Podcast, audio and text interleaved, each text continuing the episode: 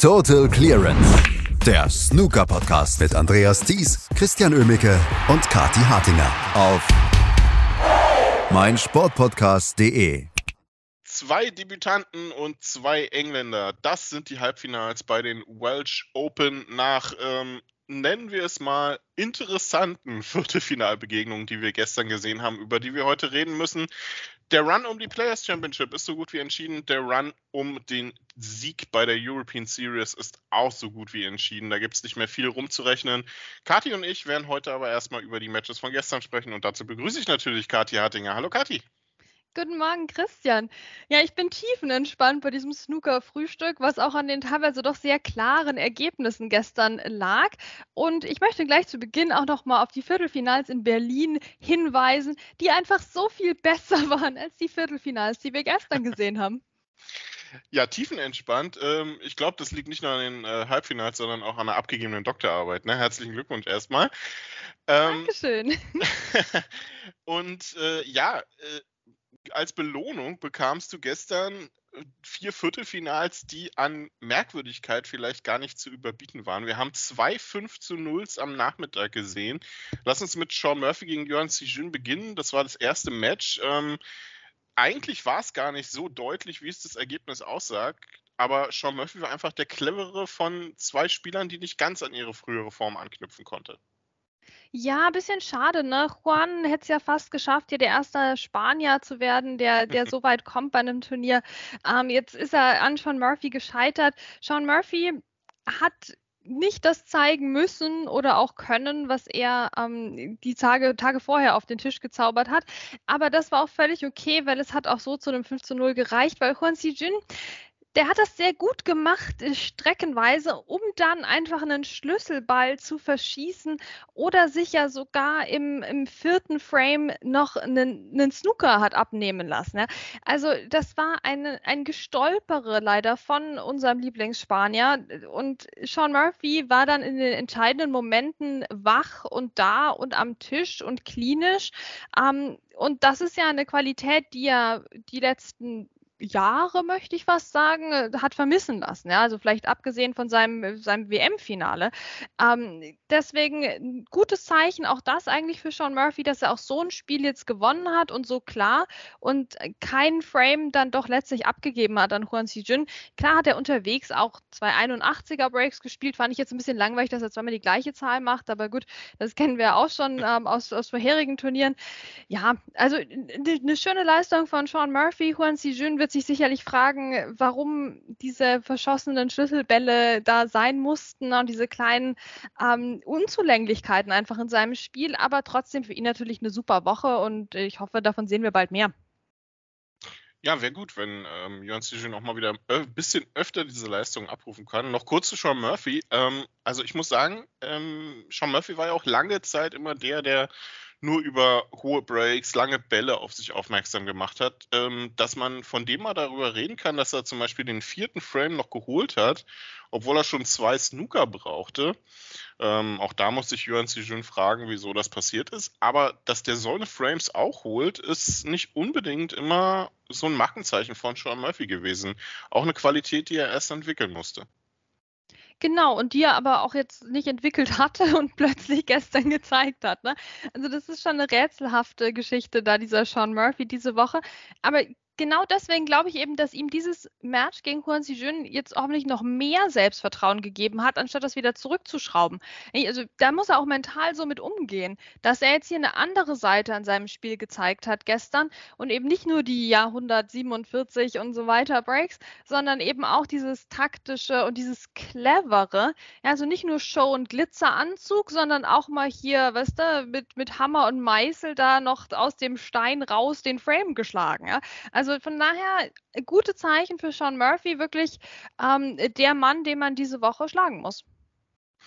Der Mann, den man diese Woche schlagen muss. Ähm, eigentlich hätte man vielleicht erwartet, dass einer der Männer, die man diese Woche schlagen muss, Ronnie O'Sullivan sein soll äh, oder sein sollte. Aber der hat eigentlich mehr mit Pomeranzenproblemen auf sich aufmerksam gemacht, als durch wirklich phänomenal gutes Snooker. Und gestern gegen Tian Peng Fei erwischte er einen Viertelfinal-Nachmittag zum komplett vergessen. Ich glaube, so einen schwachen Ronnie O'Sullivan haben wir lange nicht gesehen.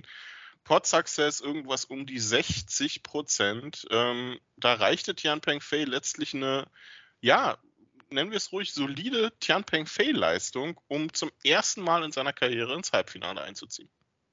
Ja, und das ist natürlich eine super Geschichte für den Tian Pengfei, ähm, der auch so lange schon dabei ist, eben als chinesischer Spieler auf der Tour, aber nie in der ersten Reihe stand. Ne? Und jetzt ähm, ist er im Halbfinale und hat den Ronnie O'Sullivan mal wieder geschlagen.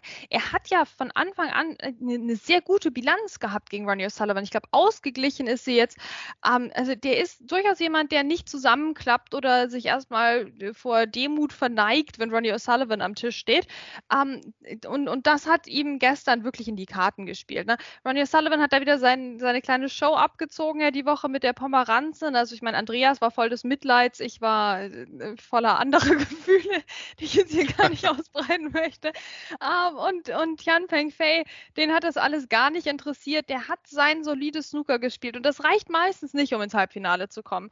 Äh, das, das ist auch wirklich jemand, wo ich jetzt nicht sagen würde, Mensch, da irgendwas, na, der, der hätte das doch drauf, da regelmäßig, um den Turniersieg mitzuspielen, würde ich eigentlich nicht sagen. Weil er spielt solides, gutes Snooker und das reicht, um seinen Lebensunterhalt als Profi zu verdienen und das ist, das nötigt einem allein schon Respekt ab. Aber ich habe selten eine Leistung von Tian Peng Fei gesehen, wo ich mir denke, meine Güte, der Junge, der, der müsste ja schon drei Titel haben. Also nee, ne, ein solider, guter Spieler und das hat gestern gegen Ronnie O'Sullivan gereicht und seine größte Leistung bestand wirklich darin, sein normales, solides Spiel gegen alles Drama, gegen alle Show auf den Tisch zu bekommen gegen Ronnie O'Sullivan im Viertelfinale und so sein Halbfinale hier zu erreichen. Also das ist schon wirklich nicht der leichte Weg gewesen, den er genommen hat. Ich meine, wen hatten der alles geschlagen? Der hat den Ali Carter geschlagen, der hat den John Higgins geschlagen, die Woche. Also mhm. der hat sich da durchsolidisiert mit einem Haufen toller Breaks auch gegen Ronnie O'Sullivan. Also ich will jetzt auf gar keinen Fall die Leistung kleinreden von Tian Pengfei. Ich sage nur, das war solides Snooker, was man gestern gebraucht hat und was er beachtenswerterweise gezeigt hat. Und Jimmy White hat er auch geschlagen, ne? Also. Ja, das kommt noch oben drauf. Also. Das kommt noch, genau, das kommt noch drauf. Ähm, ja, äh, es war eine solide Leistung von Tian Pengfei. Die Frage ist, ob sie gereicht hätte, wenn Ronnie O'Sullivan Normalform gehabt hätte. Ähm, ja, und ich muss sagen, da versucht er die ganze Zeit, so eine kleine Lederspitze auf seinem Kö festzumachen. Dann ist die fest und was macht er? Dann reißt er die gestern nach dem Match wieder ab. Also, das ist ja nur auch wieder eine Sache. Hm. Ach, Ronnie O'Sullivan, ne? Ja, Ronnie O'Sullivan. Ja, gut. Ne? Also ich meine, da, würde ich mir jetzt auch ein bisschen äh, wie der Depp vorkommen anstelle von Paul Collier, oder? Da klebst du dem das Teil mit Engelsgeduld fünfmal wieder an die Woche und dann wird es dramatisch abgerissen, nachdem er verloren hat. Also nee, komm, Ronnie. Ja klar, das offenbar muss ja das Kö, das hat ja dann auch uns Jimmy, hat ja dann im Eurosport-Studio das noch ein bisschen erklärt. Also da muss ja mehr gemacht werden an dem Kö. Das interessiert mich ehrlicherweise überhaupt nicht. Aber ne, es scheint eine größere Reparatur zu sein und natürlich ist das dumm, wenn dein geliebter Stock da plötzlich kaputt geht. Das kennen auch Hunde vom Spazierengehen. Und da hoffen, wünschen wir ihm natürlich alles Gute, dem Ronnie O'Sullivan, dass er diesen herben Schlag dieser Viertelfinalniederlage gegen Tian Peng Fei jetzt auch verkraften kann er hat zumindest ähm, etwas mehr Zeit, um darüber nachzudenken, als er vielleicht gedacht hat, denn durch das Aus hat er die Qualifikation für die Players Championship verpasst und wird damit wie Neil Robertson unter anderem und auch Stuart Bingham, David Gilbert, ähm, John Higgins, Mark Williams nicht dabei sein. Ähm, Joe O'Connor ist jemand, der hoffen muss, dass er dabei ist, aber über den will ich eigentlich noch gar nicht reden. Über den reden wir gleich, denn erstmal müssen wir über das Abendmatch reden. Da dachte man. müssen wir? müssen, ja, wir müssen, leider. da dachte man, Mensch, nach den beiden 5 zu 0 am Nachmittag kann es doch am Abend eigentlich nur besser werden. Robert Milkins gegen Mark Allen. Zwei Spieler, die im Moment wirklich in bärenstarker Form sind. Robert Milkins, der in Berlin ein Wahnsinnsturnier gespielt hat. Mark Allen, Spieler der Saison. Was hat der für tolle Leistungen abgeliefert? Und ich muss sagen, ich hatte das Gefühl, die haben am Abend einfach gedacht, Mensch, Yon Jun und Ronnie O'Sullivan haben einen Tag zum Vergessen erlebt. Die belohnen wir jetzt einfach mal und stellen die am Abend nochmal an den Tisch. ja, das gibt dem Ganzen auch nochmal eine andere Perspektive dem Nachmittag. Ne? Plötzlich hat der Ronnie gar nicht so schlecht gespielt, als man dann das gesehen hat. Es war wirklich ein amüsantes Snooker-Match. Man brauchte Humor, um das zu gucken, aber den haben wir ja. Und ich muss schon wieder lachen, wenn ich jetzt hier das Scoresheet aufmache und ich sehe, dass Robert Milkins 5 zu 1 gewonnen hat und ich sehe vor allem, dass da kein 50er Break auf diesem Scoresheet steht. Und das deckt sich auch mit meiner Erinnerung Erinnerung an den gestrigen Abend. Ne? Das ist ja das Schöne, wenn du, na, wenn du Live-Snooker guckst und jetzt nicht nebenbei dir eine Strichliste mit den Statistiken führst, dann, dann kannst du ja manchmal auch so eine Überraschung erleben, wenn du da auf Scoresheet schaust und denkst dir, ach, da haben sie aber doch Nee, nee, haben sie nicht gestern. Die haben, haben sie nicht. Die, die haben nichts gelocht. Die haben noch schlechtere Safeties gespielt. Es, es war eine Freude. Ja, also äh, ich glaube, so viel kann man über dieses Match gar nicht, äh, gar nicht reden. Sollten wir vielleicht auch gar nicht. Ne? Es war ein Tag zum Vergessen für vor allem Mark Allen. Ich meine, Robert Milkins muss man ja dann zugute halten. Er hat dann einfach die entscheidenden Bälle dann auch noch irgendwie in die Taschen gebracht. War dann also der etwas bessere von zwei katastrophalen Spielern. Ja, und das ist aber auch was, was Robert Milkins ja regelmäßig auszeichnet. Ähm, da, da, hat er quasi ein Geschäftsmodell draus gemacht, der gute Robert. Und äh, das, das war auch gestern schön. Also wir wollen jetzt nicht, also das Match war in, insgesamt zum Lachen oder Vergessen, das kann man sich aussuchen. Aber der Robert Milkins hat doch einige sehr gute Bälle ähm, gespielt. Der hat auch mal so einen Snooker gelegt, da dachte ich mir, Mihas Halbert, also da will ich nicht in Mark Allens Haut stecken. Der hat dann auch mal hier richtig schöne lange Bälle gelocht. Ähm, auch wie er dann mit dieser Überzeugung ne, auf Schwarz den sechsten Frame geholt hat, dass es eben nicht 4 zu 2 stand und vielleicht doch noch ein Türchen für Mark Allen, wenn er sich vielleicht doch noch mal die Pomeranze richten lässt oder sowas, noch gegeben hätte. Nee, der hat klinisch dann auf schwarz diesen sechsten Frame geholt zum 5 zu 1. Ähm, und andere Frames waren natürlich auch knapp. Ne? Die gingen auf die Farben, die gingen auf die letzten Farben. Und dann war es nun mal der Robert Milkins, der sich da durchgesetzt hat. Bis auf den dritten Frame, den sich mal Mark Allen geholt hat. Aber da war Robert Milkins einmal kurz abgeschalten. Na, ansonsten, Robert Milkins einfach der, der bessere Spieler gestern, der die wichtigen Bälle dann schneller gelocht hat als der Mark Allen. Und Mark Allen der hat natürlich jetzt auch irgendwie aus finanzieller Sicht einiges äh, verspielt, hat das aber mit ähm, Humor genommen, denn er hat ja noch ein Stück Schokolade in seiner Jacke gefunden im Hotelzimmer und das hat ihn dann sehr gefreut. Also da freue ich mich auch, dass der Mark Allen das ähm, mit seinem üblichen Humor auch nehmen kann. Ja, ist schon irgendwie kurios. Ne? Er ist der Spieler der Saison, hat m, gefühlt mehr Preisgeld geholt als die 20 Spieler nach ihm. Ähm, aber ausgerechnet bei der European Series ähm, hat er anscheinend nicht ganz so gut abgeliefert. Ali Carter wird sich den Bonus für die European Series wahrscheinlich holen, ist dort in der Pole Position. Nur Robert Milkins äh, und das nach der gestrigen hm. Leistung könnte das noch verhindern, indem er allerdings in dieser Woche den Titel holt. Ähm, er wird auf Tian Peng Fei treffen im Halbfinale und Sean Murphy wird auf Pang Yung-Shu treffen, der zweite chinesische Halbfinaldebütant. Und über das Match gegen Joe O'Connor gestern können wir reden, denn es war, und das ähm, kann man äh, getrost und äh, sehr, sehr schnell sagen, das beste Match des Tages gestern und auch vor allem das dramatischste. Und es ist das Match gewesen, was ähm, bei dieser Home Nation Series ja immer so dieses Abseits-Viertelfinale ist, ähm, was auf, auf, nicht auf dem TV-Tisch stattfindet. Ähm, Joe Connor hätte die Möglichkeit gehabt, mit dem Titel auch noch die European Series zu holen. Ähm, ich glaube, das wäre gestern gar nicht so wirklich sein, äh, sein Ziel gewesen. Pang Yung-Shu schon in Berlin im Viertelfinale gewesen, jetzt im Halbfinale. Also der macht auch eine richtig gute ähm, einen richtig guten Eindruck im Moment. Und das Match hatte von der, vom Verlauf her auch durchaus einiges zu bieten. Also ich glaube, auf Pang Yung Shu können wir uns in den nächsten Jahren ein bisschen freuen. Genau, genau. Also der nutzt jetzt hier die Chance. Ich meine, der Weg ist aktuell nicht so weit zur chinesischen Nummer 1, nachdem er doch durchaus eine ganze Riege da weggebrochen ist, ne, selbstverschuldeterweise. ähm, und da, ja, Pang Yuzhu, der, der nutzt das, der spielt sich da rein ins, ins Scheinwerferlicht, aber halt leider nicht bei diesem Viertelfinale. Also ich finde das auch eine, eine Frechheit, dass die beiden dann abseits des TV-Tischs am Abend ihr Viertelfinale spielen müssen.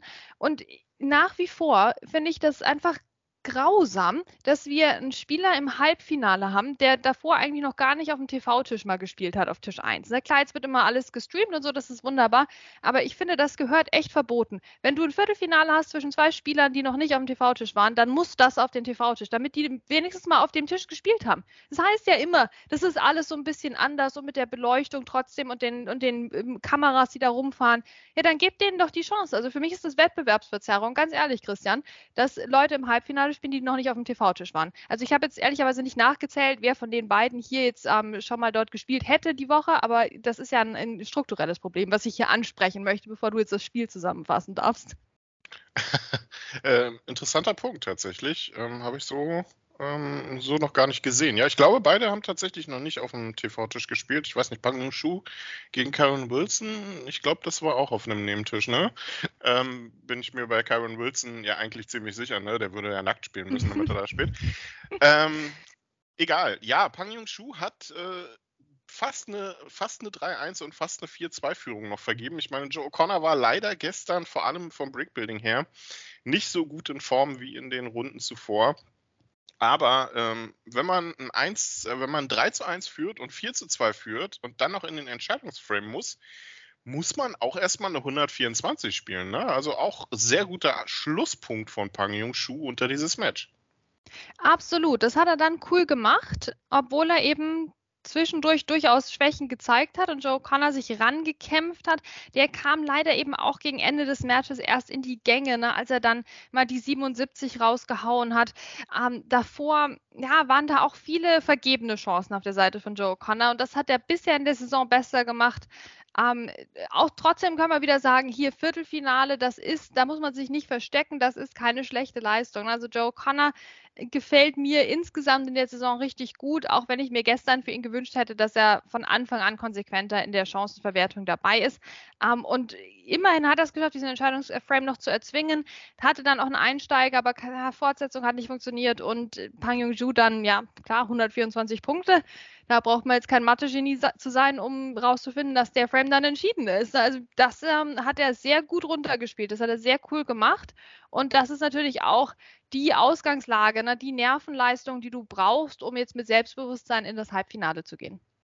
Mit Selbstbewusstsein in das Halbfinale, das ist die Frage, wie viel ähm, haben die vier Spieler davon. Pang Yung-Shu gegen Sean Murphy und Robert Milkins gegen Tian Peng Fei, das sind die Matches. Milkins gegen Peng Fei heute Nachmittag, am Abend gibt es dann Pang gegen Murphy. Ähm, ich würde sagen, zwei chinesische Debütanten gegen zwei durchaus erfahrene englische Spieler. Im Normalfall läuft hier viel auf ein Duell zwischen Sean Murphy gegen Robert Milkins hinaus. Aber nach den gestrigen Matches wage ich hier gar nicht so wirklich eine Prognose. Wie geht's dir? Nee, da kann es viele Überraschungen geben. Ähm, ich glaube, man wäre trotzdem jetzt irgendwie ein bisschen vermessen, wenn man, wenn man jetzt auf was anderes tippen würde als Milkins gegen, gegen Sean Murphy. Ne? Pang Yung-ju, wie gesagt, mit dem Nachteil des, äh, des TV-Tisches ähm, und Tian Peng Fei mit auch dem Nachteil des ersten Halbfinals nach so vielen Jahren einer Karriere. Also das ist schon für ihn bestimmt heute auch ein emotionaler Moment. Ähm, Robert Milkins, der kennt sich da ja aus in letzter Zeit mit, mit solchen Setups. Von daher ich, ich traue es dem Robert Milkins schon zu, dass er seine gute Form wiederfindet und dass das gestern gegen Mark Allen einfach ein lustiger Kneipenausrutscher war, wo du dich nachher drüber amüsierst. Na, heute ging aber ja gar nichts, meine Güte, na, das war wieder was. Jetzt bestellen wir uns ähm, hier erstmal einen Burger. Ja, also das, das finde ich, ich, das traue ich dem, dem Robert Milkins durchaus zu. Und alles andere werden wir heute auf dem Tisch sehen, glaube ich. Ähm, Sean Murphy, ja, der will natürlich einiges. Frage ist, wann fängt er an, sich unter Druck zu setzen und und wann holt er den Glitzeranzug raus? Schauen wir mal, wie er, äh, wie er das macht. Noch kurz ähm, zu den Ranglistenspielereien, die es, wie gesagt, diese Woche ergibt. Äh, Betwictor European Series Bonus schnell erklärt, Ali Carter holt den, es sei denn, Robert Milkins gewinnt das Turnier. Da geht es ja um 150.000 Pfund extra. Leider. Und die Class, ja, ja, das kann man diskutieren. Ne? Es, ja, äh, wirklich. Lass uns das kurz diskutieren, Christian. Ja. Ich fand nämlich, ich fand den, ich fand den Kommentar von Peter Devlin nämlich gestern so gut, der meinte, hey, mit diesem, mit diesem Bonus für die Person, die eh schon am meisten Kohle gescheffelt hat in der European Series, da kannst du ein ganzes Ranglistenturnier für alle veranstalten. Na, zum Beispiel ja in, in Gibraltar, jetzt vielleicht nicht in einem Luxushotel in der Türkei, das mag sein, aber vielleicht in Gibraltar oder irgendeinem anderen Ort, wo das so ein bisschen PTC-mäßiger zugeht. Und das finde ich auch wäre die wesentlich bessere Anlagestrategie. Ansonsten war ich selten so sehr Robert Milkins-Fan wie, wie dieses Wochenende. ja, ich glaube, das geht vielen so. Ähm, ja, es ist irgendwie eine, eine kuriose Idee. Ne? Also so ein Bonus ist ja vielleicht nicht schlecht, aber warum muss es erstens so viel sein? Und zweitens, was ist eigentlich aus, Sach aus Sachpreisen geworden? Ne? Gab es nicht früher mal Autos oder irgendwelche speziellen Sachen, die auf ein, auf ein besonderes Turnier zugeschnitten waren? Also ja, es ist äh, Gebrauchtwagen vielleicht. da kennt man ja aus beim Snooker. Nee, das ist auch ein guter Punkt. Nur vielleicht was, was emotionaleres als immer nur dieses, den, den Scheck dann. Ja, das stimmt. Und da kann man den Scheck in was Sinnvolles ähm, investieren. Zumal dieser Bonus ja dann noch da, darauf also der kommt ja noch auf den ganzen Haufen, den du eh schon hast, wenn du gut in der European Series warst und dann in diesen ganzen na, Superturnieren bist der besten 18, 37 und, und 45 Spiele in der Saison. Das, ich meine, es werden ja eh schon immer die Top 4 belohnt wie noch was und dann noch mal mehr und also das ist irgendwie, das, das wird, es ist falsch verteilt im Snooker im Moment und das ist doch eigentlich auch so wurscht, weil ich meine, wer guckt denn jetzt die European Series nur, weil es da um diesen Bonus geht oder wer wer will jetzt das Turnier nur deswegen gewinnen? Also das, nee, also ich finde, das, das ist alles die falsche Richtung, aber trotzdem würde ich mich für den Robert Milkins freuen.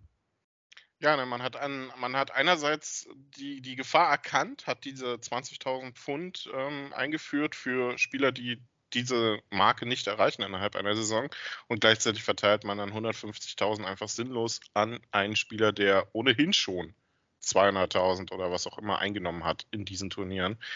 Ja, äh, ist, äh, ist eine schwierige Sache. Wir hatten ja auch mal diese Million für die Home Nation Series, ne? Die war eigentlich genauso Schwachsinn. Von der wusste man allerdings, dass die nie erreicht wird.